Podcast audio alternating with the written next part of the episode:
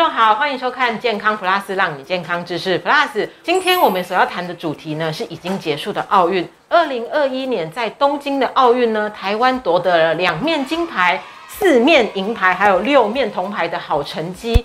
当然呢，除了我们选手本身自己的努力之外，还有很多背后的推手。今天呢，我们就邀请到呢我们冬奥代表团的医疗长，同时也是我们台湾运动医学学会的理事长林盈洲林理事长来到现场跟我们聊天。各位观众朋友，大家好。理事长，我想先请教一下，就是我们这次去东京嘛，然后因为是疫情的关系，所以会不会紧张？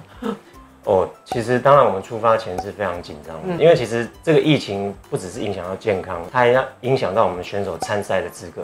我们在出发前有得到一些资讯，万一我们有选手如果被确诊的话，其实他就要去接受隔离，那可能他的比赛就没办法参加，他就不能出赛。对，那甚至更严重的是，他有所谓密切接触者。哦，那这个密切接触者，假设说跟他同一个住同一间房间，然后因为他们可能会没有戴口罩，这个时间超过十五分钟。那要比较近距离接触的话，他可能会被列为所谓密切接触者。哦，是。那那个密切接触者可能也会影响到他比赛的这个资格。哦，所以他很谨慎。对，所以其实。我们那时候去的时候，我心里的愿望就是希望大家平平安安去，然后健健康康回来。那我们这次去的是随队医师队医这样的角色嘛？这个运动医学是什么概念？因为我们大家可以理解说，例如说，呃，可能骨折了、扭伤了，所以这需要治疗，民众可以立刻联想到。可是是不是还有一些其他的方式，例如说舒缓疲劳啊，然后增进运动表现啊，是有这种功用吗？呃，是，就是说运动医学，很多人就觉得说啊，就是看看运动伤害。对对对。那其实我觉得运动医学其实是一个专业的部分，就是说，其实我们是怎么样结合运动跟医学。然后，如果对一般人来讲，我想就是让他们健康，促进他们的健康。是。可是对运动员来讲，运动医学其实目的就是要增加他们的运动表现。嗯。所以这个东西不是只有说把这个伤害解决就好，可能包括他的营养，甚至。有些女动员可能要调经啊，或者是说一些心理，那甚至我们还会分析一些运动力学，嗯，哦，可以可以让她这个不容易受伤，可是表现又会更好。是，所以其实有很多面向在里面，它其实涵盖范围蛮广。所以，我们如果说假设像我们这次有一些女性选手，例如像呃郭幸存或者是戴资颖，是他们，例如说刚好知道说这个比赛期间会撞到生理期，我们会把它调开，是吗？是是是是，就是说其实。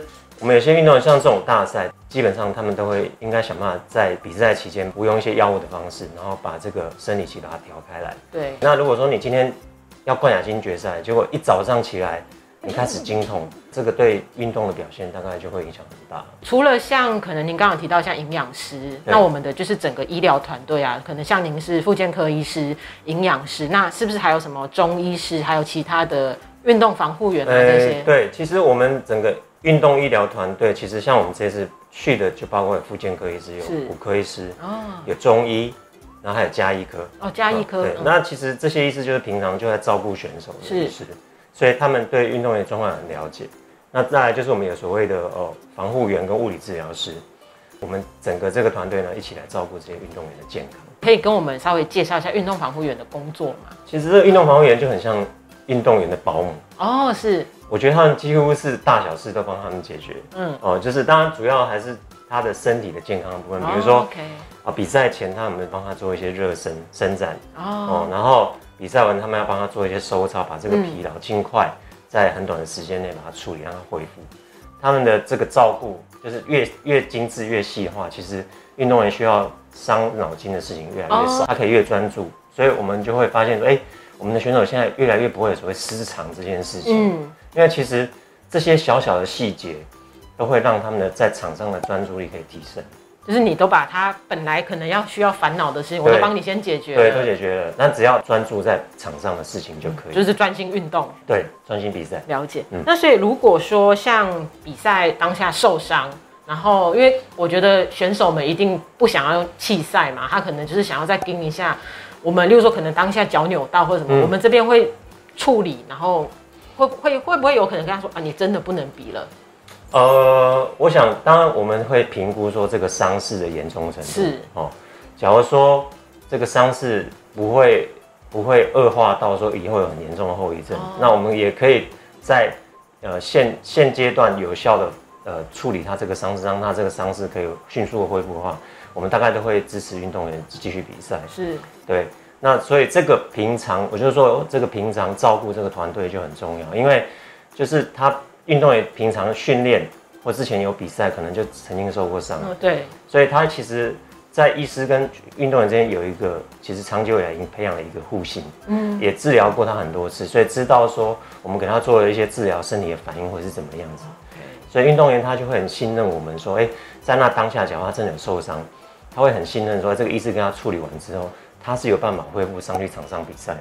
应该说，这个他能不能比赛，也攸关到他可能除了说得得名啦、名次之外，也会关系到他日后的运动生涯。是啊，我们也会做这样的考量，就是说这个伤是真的严重到会影响他日后的运动生命的话，那当然我们在当下跟运动员做一个讨论。嗯，但事实上，呃，我觉得，尤其是像奥运这样的比赛，因为它四年才一次。对。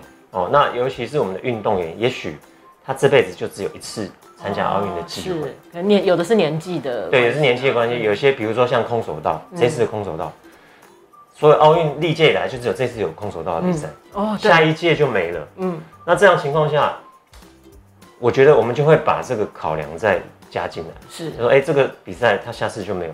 那如果是真的有状况的时候，我们就会更用更多的力量、更多的方式去想办法让他可以完成比赛。嗯，对，这个有点是他。一个梦想，我相信每个练运动的人，嗯，他的梦想就是站上奥运的舞台。运动医学啊，我们除了说我们在场上，那我们在事前啊，以及事后啊，我们可以怎么样帮助我们的选手呢？我觉得这个照顾是一连贯，嗯，哦，就是说我们的运动员，你看他要有一个好的运动表现，那我们就就拿这次奥运来讲，所有的运动员都会把他的状况调在最巅峰的，对对对，所以那这个巅峰其实它的基本。面就是健康哦，是你只要不健康，你你你的能力再好，你的技巧再好，其实是完全就没有用。所以我们刚才来说，假设今天早上要冠亚军赛了，对，冠军决赛了，我们的选手早上起来肚子痛，那你想还比得赢吗？其实因为大家的能力都很接近，嗯，对，这个水准都很接近，差一点点就是。对他早上只要肚子痛，可能这这场比赛就输掉了。是，对，所以我说这个照顾全面，就是说，其实我们在。赛前就是想办法把他的健康维持在一个很好的状态，让他可以正常训练比赛。比赛完之后，其实当然想办法就是要让这个疲劳恢复。医疗团队就要想办法尽快让他这些疲劳可以很快的代谢掉，他才可以有办法接受接受后面的训练跟比赛。那所以这次的奥运当中啊，您有没有什么印象深刻啊，或者比较有趣的故事可以跟大家分享？就是我们进选手村，其实他都需要过这个。一个感应器，嗯，然后还要扫扫描你的脸。那其实我那天就遇到一个选手，他过这个进球人过感应器的时候，这个声响大作，怎么了？哔哔哔哔哔哔一直叫，然后大家怀疑说他是不是藏了什么武器，对不对？结果那个安检人员要跟他收身的时候，他就把他的金牌拿出来，他就把他金牌拿出来，哇！大家一看到金牌就一直鼓掌，用这个方式来让大家帮他鼓励，这样子，对。很好笑哦。好，那所以呃，这次啊，您对于我们就是整个团队，我们运动选手团队的表现，还有可能对日后的一些期望啊，有没有什么一些想法？哦，我想这次的表现当然是没有话讲了哦，应该是历年来最好的。对对，未来的几届奥运会很有压力，就是有没有办法再有这么好的成绩？那这一次是爆炸性的二金四银六铜，对，十二面，十二面。那其实你看那个四银，其实呃也表示说那个四面银牌也是有机会拿金牌。对啊，对啊。那当然，我希望这样的这个气势和这样的成绩不要断掉了。是，对，三年后的巴黎奥运很快就到了。对对，剩三年。所以我觉得未来当然我们在想办法，不管是现在这批选手也好，那或者未来有些新秀。那我们尽量再把他们照顾得更好，然后让他们未来有都有很好的成绩表现。是。我们非常感谢这次那个林英洲理事长带队率领我们这个坚强的后盾，然后照顾我们的运动选手，我们才会有这么好的表现。大家呢对于运动医学应该就是更有了解了，可能平常大概就想说就是扭到脚啊、骨折呀治疗，所以但其实我们可以发现它可以恢复疲劳，可以增进运动表现，然后事前事后的一些所有的照顾都是非常的全面的。那我们也是非常感谢理事长今天来到我们节目。我们健康 plus 下次再见，拜拜，拜拜。很多国家的选手都反映说，日本选手穿的食物真的很好吃。这话倒真的不假。其实我也参加过很多届的，包括世界大学运动会。啊要评比，我觉得绝对是历届前三名。它一个主餐厅，嗯，还有世界各国的料理。它这次有一个副餐厅，它的整个食材全部都是日本的，食物呢也全部都是日式的。那包括也有和牛。哦，我觉得，呃，真的是食物真的还不错，也是很难超越，很难超越，很难超越。所以日后那个下一届奥运也有压力。